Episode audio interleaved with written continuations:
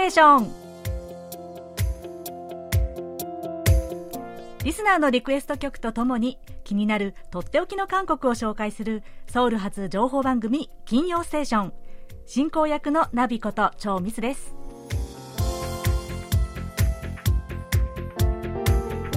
リスナーの皆さんこんにちは。アニョンセヨ。えー、今週は日本もかなり寒寒気が増してきましたね、えー、雪もたくさん降ったそうですね。皆さんのお住まいはお住まいの地域は大丈夫ですか？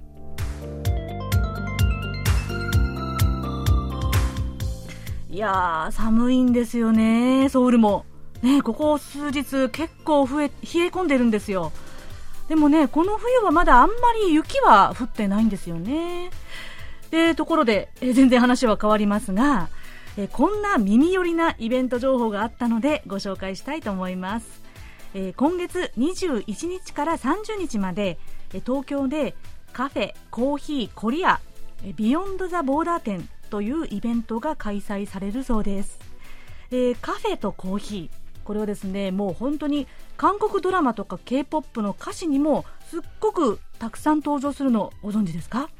ね、もう今や韓国社会ではなくてはならない文化になってしまったカフェ。そしてコーヒーなんですけれども、えー、こういう空間を通じて韓国の生活や社会背景そして文化日韓のつながりなどをいろんな角度から理解するきっかけ作りとして設けられた企画なんだそうです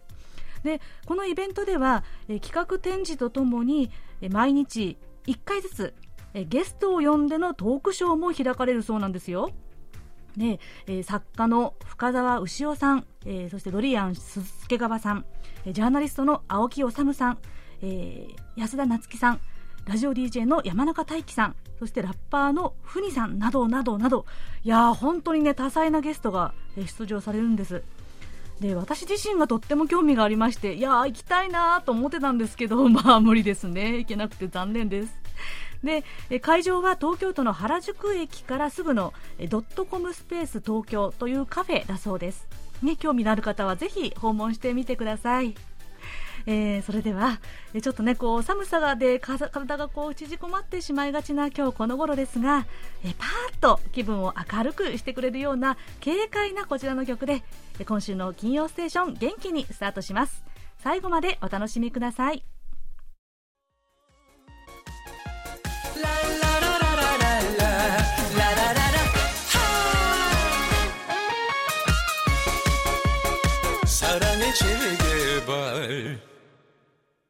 はい、お聴きいただいたのは、千葉県の坂本勝文さんからのリクエスト曲です。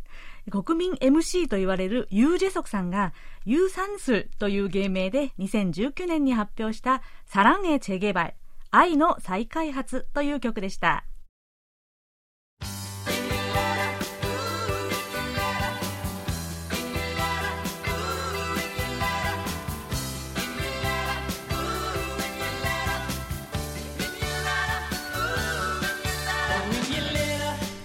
それでは、えー、ここからはリスナーの皆さんから届いたお便りをご紹介します。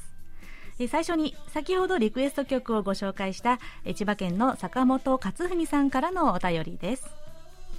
え1月4日は私の尊敬する唐沢隆弘弁護士がお誕生日を迎えられます。私も取り組んでいるヘイトスピーチ対策のために働いておられ自らも誹謗中傷されながらも在日コリアンをはじめとする在日外国人を守るために戦っています。応援の意味も込めまして1月の土曜ステーションで唐沢先生へバースデーコールとともにユジェソクさんの、えー、ユジェソクさん、えー、ユー・サンスさんの歌「サランゲ・チェゲバイ」をリクエストさせてくださいとのことでしたはいそれでは、えー、唐沢隆弘さん、千일 축하드립니 다。 お誕生日おめでとうございます。拍手。はい。ね、本当は先週のね、あの、この放送でご紹介できればよかったんですけれども、ちょっと遅くなってしまいましたが、えー、 唐沢弁護士、えー、お誕生日おめでとうございます。そして、坂本さん、このお知らせのお便りありがとうございました。えー、弁護士でいらっしゃってインターネット上の権利侵害の問題などに取り組んでいらっしゃるという唐沢、えー、隆弘さんですね。いや本当にねこの問題は、うん、なかなかさらっとはちょっとね、語れない本当にあの重要な問題ですね。えー、ヘイトスピーチ解消法というのが日本でできて、実は今年で6年目になるんですよね。で、ただなネット上での差別というのがですね、ますます深刻な問題になっているというのをよく聞きます。なので、こうしてね、弁護士として取り組んでおられる方、そしてね、坂本さんも一緒に活動されているということなので、本当に私も応援してます。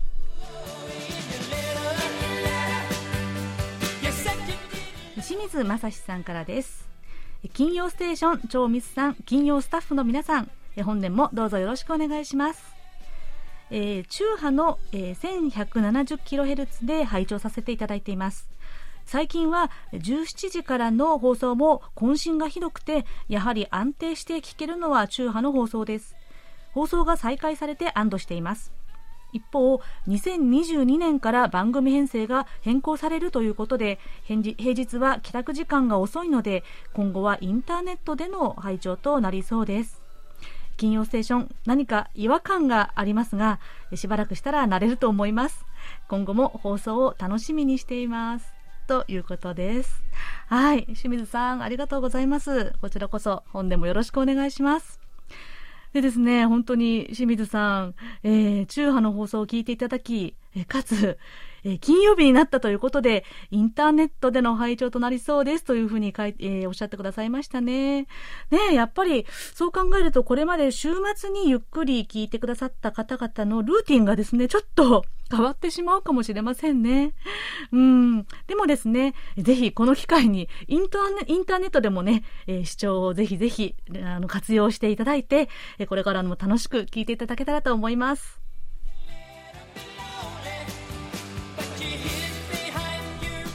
井上陽子さんからです。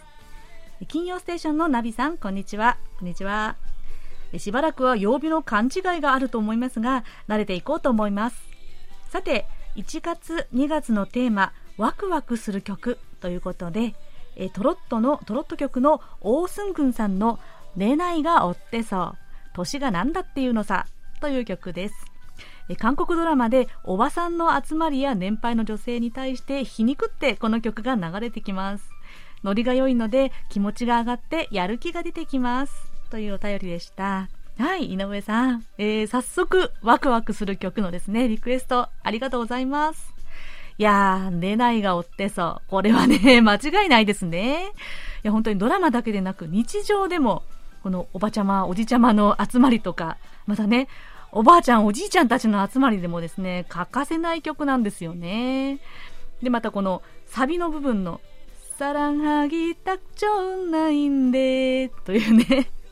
えー、恋するのにぴったりの年じゃないか、恋する季節じゃないかという、まあ、歌詞の部分の、何々するのにちょうどいいの、何々するをですね、いろいろ言い換えたりするんですね。ヨガはぎたくちょうんないんで、ヨガをするのにぴったりじゃないかとかですね、 장사하기좋은날인데좋은날인데商売するのにぴったりな時じゃないかとかですねそんな風にまあちょっとパロディするのも定番ですねまあ何々するなら今でしょみたいな感じですかねこれ古いですかはい。えー、まあ年なんか気にせずに新しく始めるというのにねぴったりな曲です後ほどかけさせていただきますね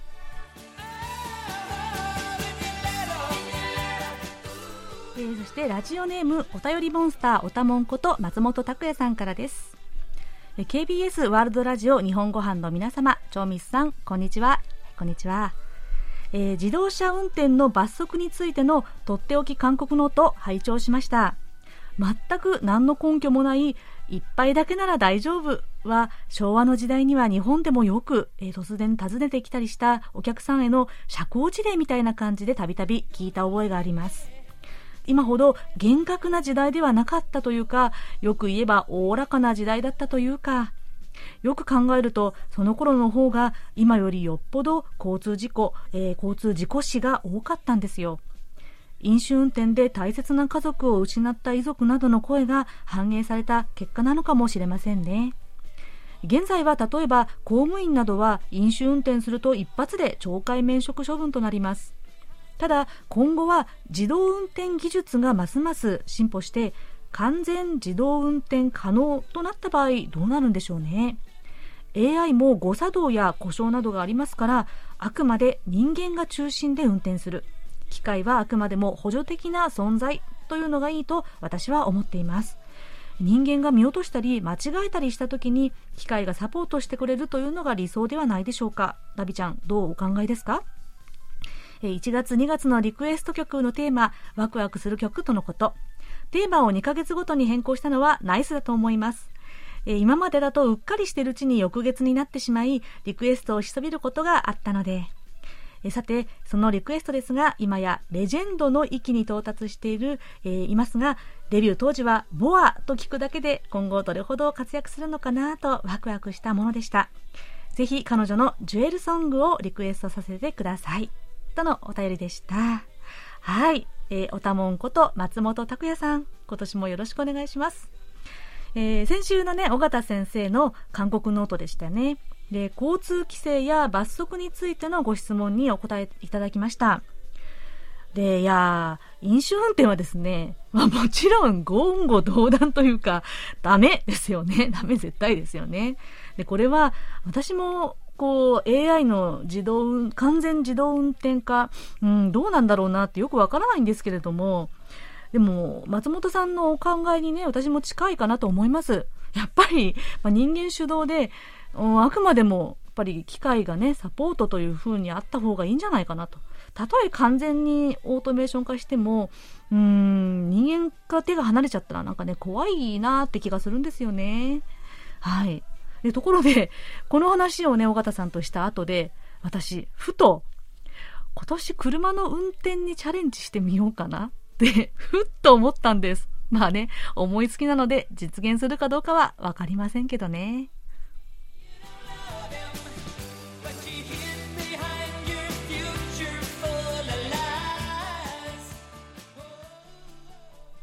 それでは、こちらのコーナー行きましょう。空耳ハングル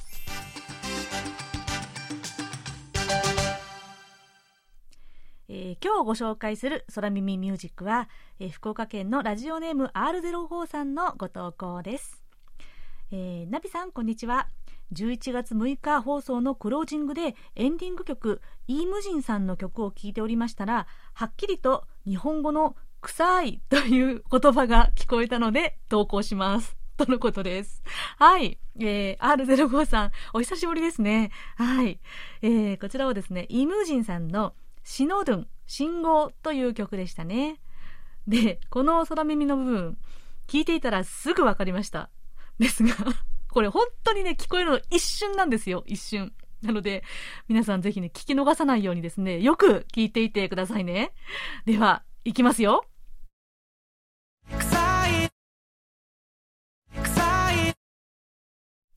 はい。どうですか？いや、もうおっしゃる通りね、はっきり言ってますね。はい。爽やかな声で。いやー、これ本当にそういえば何気なく聞いていたら、この単語だけ飛び込んできますね、耳に。臭いって。えー、この曲を歌った、えー、歌手、イームジンさんですね。え実は、先週、ソウル暮らしの音で私があのご紹介しました、シングアゲインという、まあ、歌手オーディション番組があるんですけれども、このシーズン1で、えなんと、え3位に輝いて脚光を浴びた歌手なんですよ。で、え今やもうヒット曲となりました、シノドゥン、え信号という曲でしたね。で、この臭いの部分なんですけれども、そのまんまなんです。臭い、その間。という単語なんですね。空、イ、その間。ね。で、えこの歌詞の部分はですね、え붉은색 푸른색그사이3초그짧은시간えー、日本語では赤、青、その間の3秒の短い時間という、えー、意味なんですね。その間、空イ。で、これはタイトルの信号の通り、赤信号と青信号の間の短い時間の黄色信号のことを歌ってるんです。 で、えー、この進めでも止まれでもない真ん中の黄色信号にこう自分の姿、まあ、社会に出たばっかりでまだまだ青臭い常識とかルールに戸惑っている自分にこう重なったというふうにですねこのイブジンさんは語っていたんですよ。うん、で、本当にね、あの、独特の感性と本当にすごい高い歌唱力で、もう人気の歌手になっていますね。えー、では、そんな意味も考えつつ、空耳の部分をもう一度聞いてみましょう。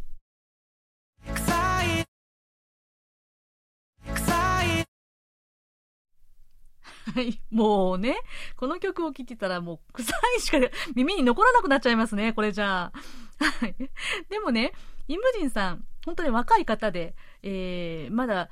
20代前半ですかね。で、大学に通ってた頃の課題曲というすごくコミカルな曲もですね、YouTube にアップしたとはすごく話題になっているんです。なのでね、こういう面白い空耳もご本人は喜んでくれるんじゃないかななんてね、勝手に思っています。はい。というわけで、え今日の空耳ミュージックは、R05 さんからのご投稿で、イームジンさんのシノドゥン、信号という曲から、空彩、臭い でした。はい。えー、R05 さんにはささやかなプレゼントと私のサイン入りベリカードをお送りします。皆さん引き続き楽しい空耳ハングル、空耳ミュージックお待ちしておりますよ。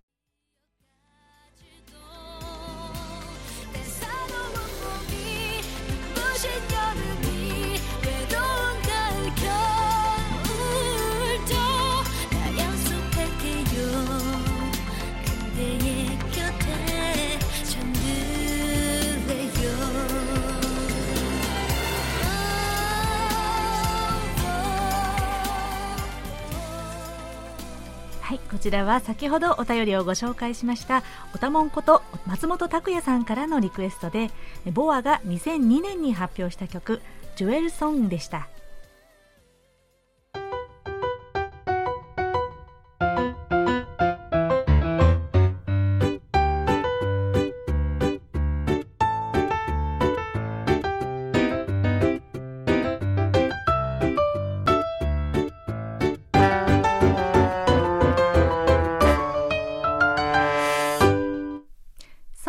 暮らしの音このコーナーでは韓国の日々の暮らしの中で聞こえてくる様々な音や話、言葉、エピソードなどをお伝えしていきます。さて、今年は寅年ですね。韓国ではよく実感十二支でインインニョンと言います。インというのは人、水の絵、そしてインは虎という漢字です。この水の絵、人という漢字は黒い色という意味もあるので、えー、今年の挨拶では黒い虎の機運を借りて力強くいきましょうなんていうのもよく見られました。で、虎といえば、韓国ではもう昔から切っても切れない縁の深い動物です。去年の KBS 日本語放送でお送りしていた韓国の昔話の中でも多分一番多く登場する動物が虎だったんじゃないかなと思います。昔話で虎は獰猛で恐ろしく神聖でもあり、それでいて時にはちょっと情けないところもあるというキャラクターで描かれています。そこで今日は久々に絵本の紹介として虎にまつわる物語を書いた絵本をご紹介します。무서운호랑이들의가슴찡한이야기 怖い虎たちのほろりとする話という題の本でして、え数多くの韓国の虎の昔話の中でもおかしくて切なくてほろりとしてしまう8つのお話を集めたものです。その中で今日は、ホランイヒョンニン、虎の兄さんという話をご紹介します。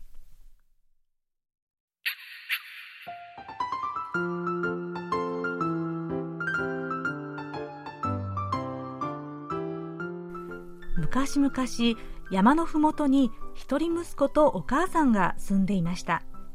ところがある日息子は大きな虎に捕まってしまいます。ここで食べられては老いた母が一人残されてしまうと心配した息子は知恵を絞ってこう叫びました。兄さん会いたかったです。いきなり兄さんと呼ばれた虎はびっくり。息子はあなたは本当は人間だったが、虎になって記憶をなくしてしまったんだと言います。ほら、その目の傷が私の兄さんである証拠です。母さんは兄さんに会いたくってすっかり体が弱ってしまいましたよ。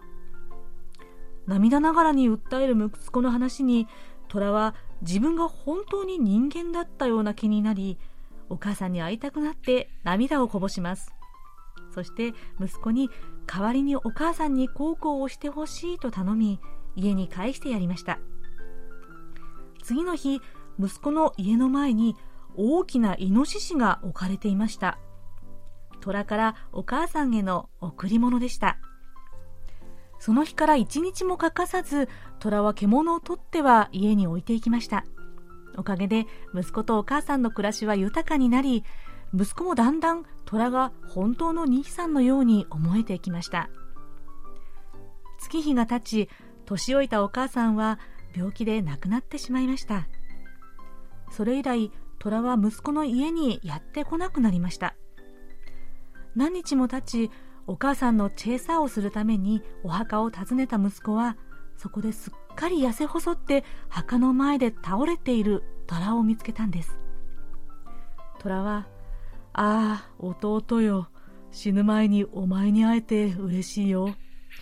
お母さんが生きていた頃は狩りをするのも母さんのためだと思うと嬉しかったな」と言いそのまま息を引き取りました。弟はワンワン泣きながらお母さんの墓の隣に虎の墓を作り生涯2つの墓を守って暮らしたのでした。ホランギヒョン人虎の兄さんというお話でした。結局この虎は騙され続けてたわけなんですがそれでも大切にしたいお母さんと弟という存在を得て幸せだったようですね。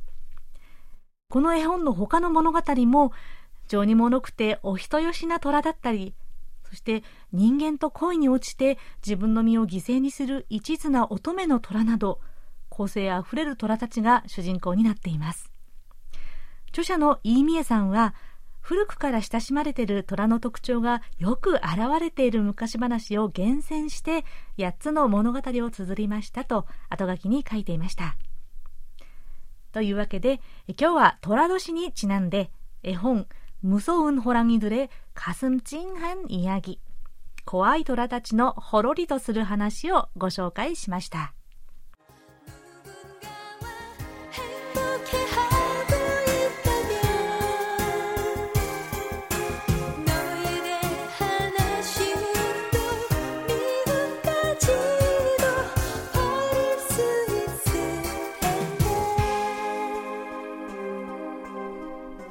お送りした曲はカン・スージさんが1995年に発表した曲で「本邪魔ね今日一人ぼっちの冬」でした。こちらはペンネームブチ面白い KBS さんからのリクエストでした、えー、メッセージでは私が初めて KBS へお手紙をお送りしたのは1995年。初訪韓は96年2月22日に親父と初めて訪問しました。もう古くからのリスナーです。といただきました。ぜひこれからも聞いてくださいね。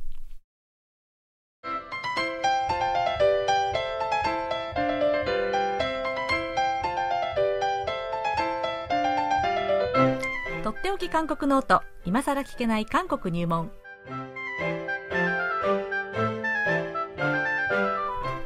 ル滞在19年目の韓国社会ウォッチャー本育大学経営学部助教授の尾形義弘さんが韓国社会のどんな疑問にもお答えします。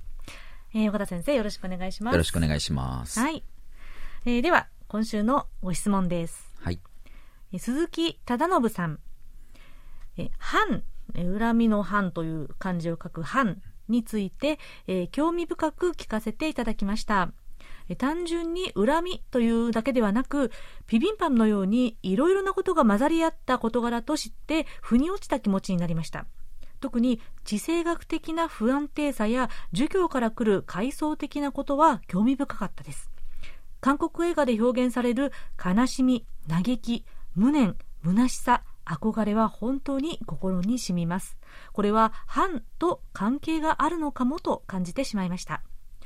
で大昔の話ですが、韓国でビビンパを食べた時に、あ、大昔というのはこの体験的なですね、昔の話ですが、韓国でビビンパを食べた時に、あまりに色合いが良かったので、かき混ぜないで食べていたところ、店員さんに丼を奪われて、スプーンでゴシゴシと器に押し付けられながら混ぜられてしまいました。これ、よくあることなのでしょうか？ということで、はい。はい。えー、ハンの話からビビンパのそうですねについてのですね、ははいい、話題でしたね。はい。はいまあ、韓国映画で、あの、表現される独特の悲しみとかね、嘆き、無念、虚しさ、うんえーこういったのは、まあ、あの、鈴木さんのおっしゃる通りね、はい反につながるものなんじゃないかなという感じますよね。うんはい。で、このビビンパもですね、その、まあ、反とつながるかちょっとわかりませんけれども、まあ、韓国独特の文化かなという気はします。そうですね。はいそれは間違いなく。はい。鈴木さんがですね、その、えーゴシゴシと、えー器に押し付けられっていうのを見ると、これ多分、えートルストッピビンパじゃないのかなと思うんですけれども、トルソッピビンパというと、石焼き。石焼きビビンパ。うんね。ですねえーですから熱いね、えー器にですね、こう当てることで、おこげが、まあ、できる。それで美味しいっていうのもあって、こう、うん押し付けたりって結構するんですけれども、なるほど。はい。まあ、ビビンパっていうのはそもそも、うんえービビンというのがですね、ビビダという混ぜるという、うん動詞から来てる、えー言葉で、パッというのはご飯ですよね。うんですから、混ぜご飯、混ぜるご飯、えそういう意味の、おまあ、料理ですよね。はい。えーですから混ぜなければビビンバではないと。いうことに、えーね。なるわけです。うん。はい。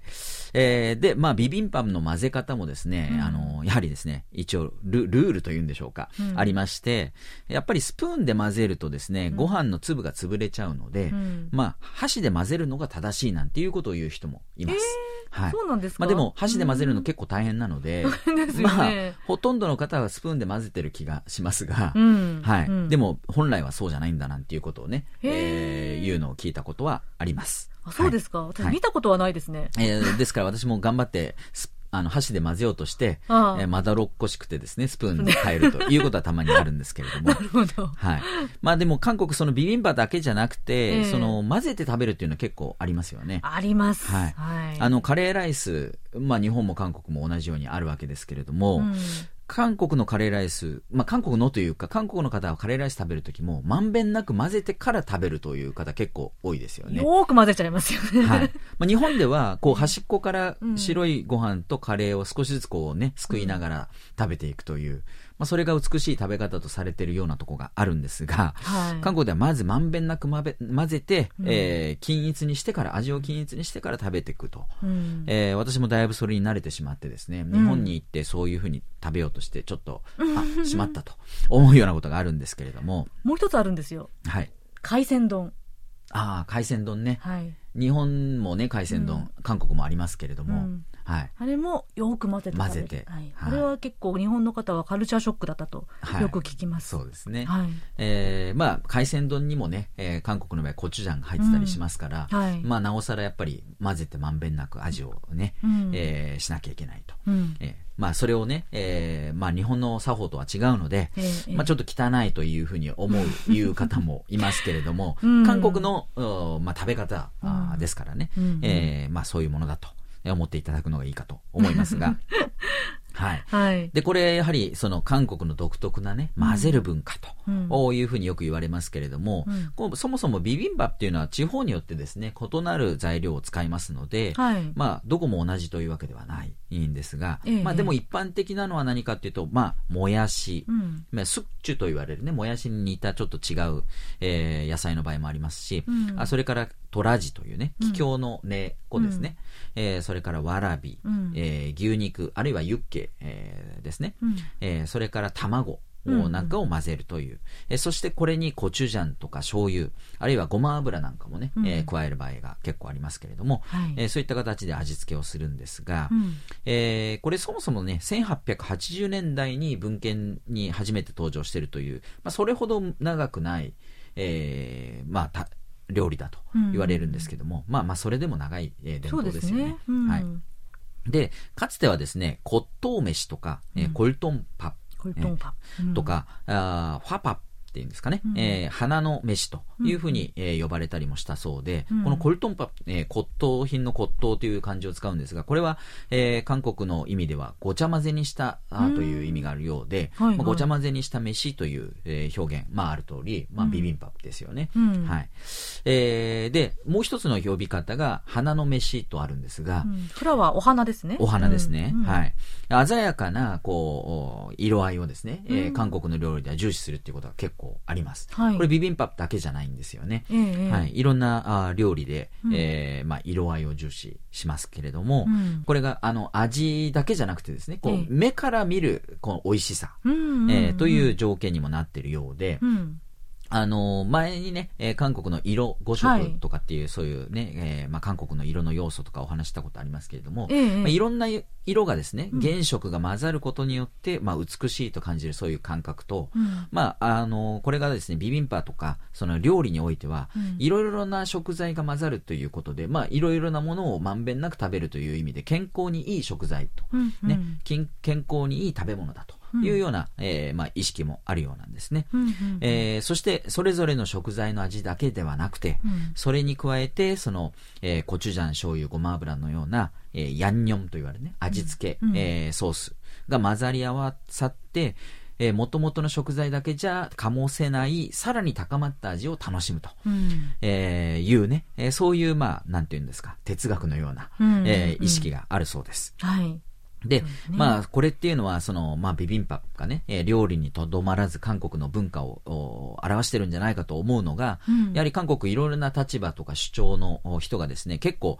えー、自分の意見とかね、えー、考えをね、表明しますよね、うん、表明してお互いにぶつかり合いながら、うん、でこうそれそうした中で生まれてくる新しい、えー、まあ、効果新しい、まあ、方向性、えー、そういったもので社会がよりよく変わっていくとこういうようなこう側面がですね日本に比べるとかなりあると思うんですけれども、うんうん、えー、まあ、ビビンバのようにですね、うん、えー、あのそれぞれの、まあ、主張だったり立場だったりっていうものが混ざり合うだけじゃなくて、うん、えー、ぶつかり合ってそこから新たに生まれる、まあ、発展というものをですね大事にしていると。いうふうにですね、ちょっと拡大解釈してみたいなと、うん、えー、思いました。そうですね、はい、実はこのビビンパンの話、あの、だいぶ前に、あの、ソウル暮らしの音でも少し、はい、はい、取り上げたことあるんですけれども、ビビンパプ精神なんていうね、言葉を使ったアーティストの方もいらっしゃったんですよね。ね。はい、なので、その社会もそうですし、アートの世界とか、うん、その文化でもこんなふうに混ぜ合わせて新しいものを作っていくみたいなものがね、あのあるかと独特な文化としてあるのかもしれませんね。はい、はい、ということで、えー、今日は、えー、藩についてのまあその興味から、えー、ビビンパンについてまで幅広かったですけれども、まあ、韓国のビビンパがまあ象徴する文化、独特な文化について、はい、お話をしていただきました。ありがとうございました。ありがとうございました。はい。えー、とっておき韓国ノート、今更聞けない韓国入門まで、皆さんどうぞお気軽にご質問をお寄せください。質問が採用された方には、岡田先生のサイン入りベリカードとささやかな記念品をお送りします。今週は質問を送ってくださいました鈴木忠信さんにお送りします。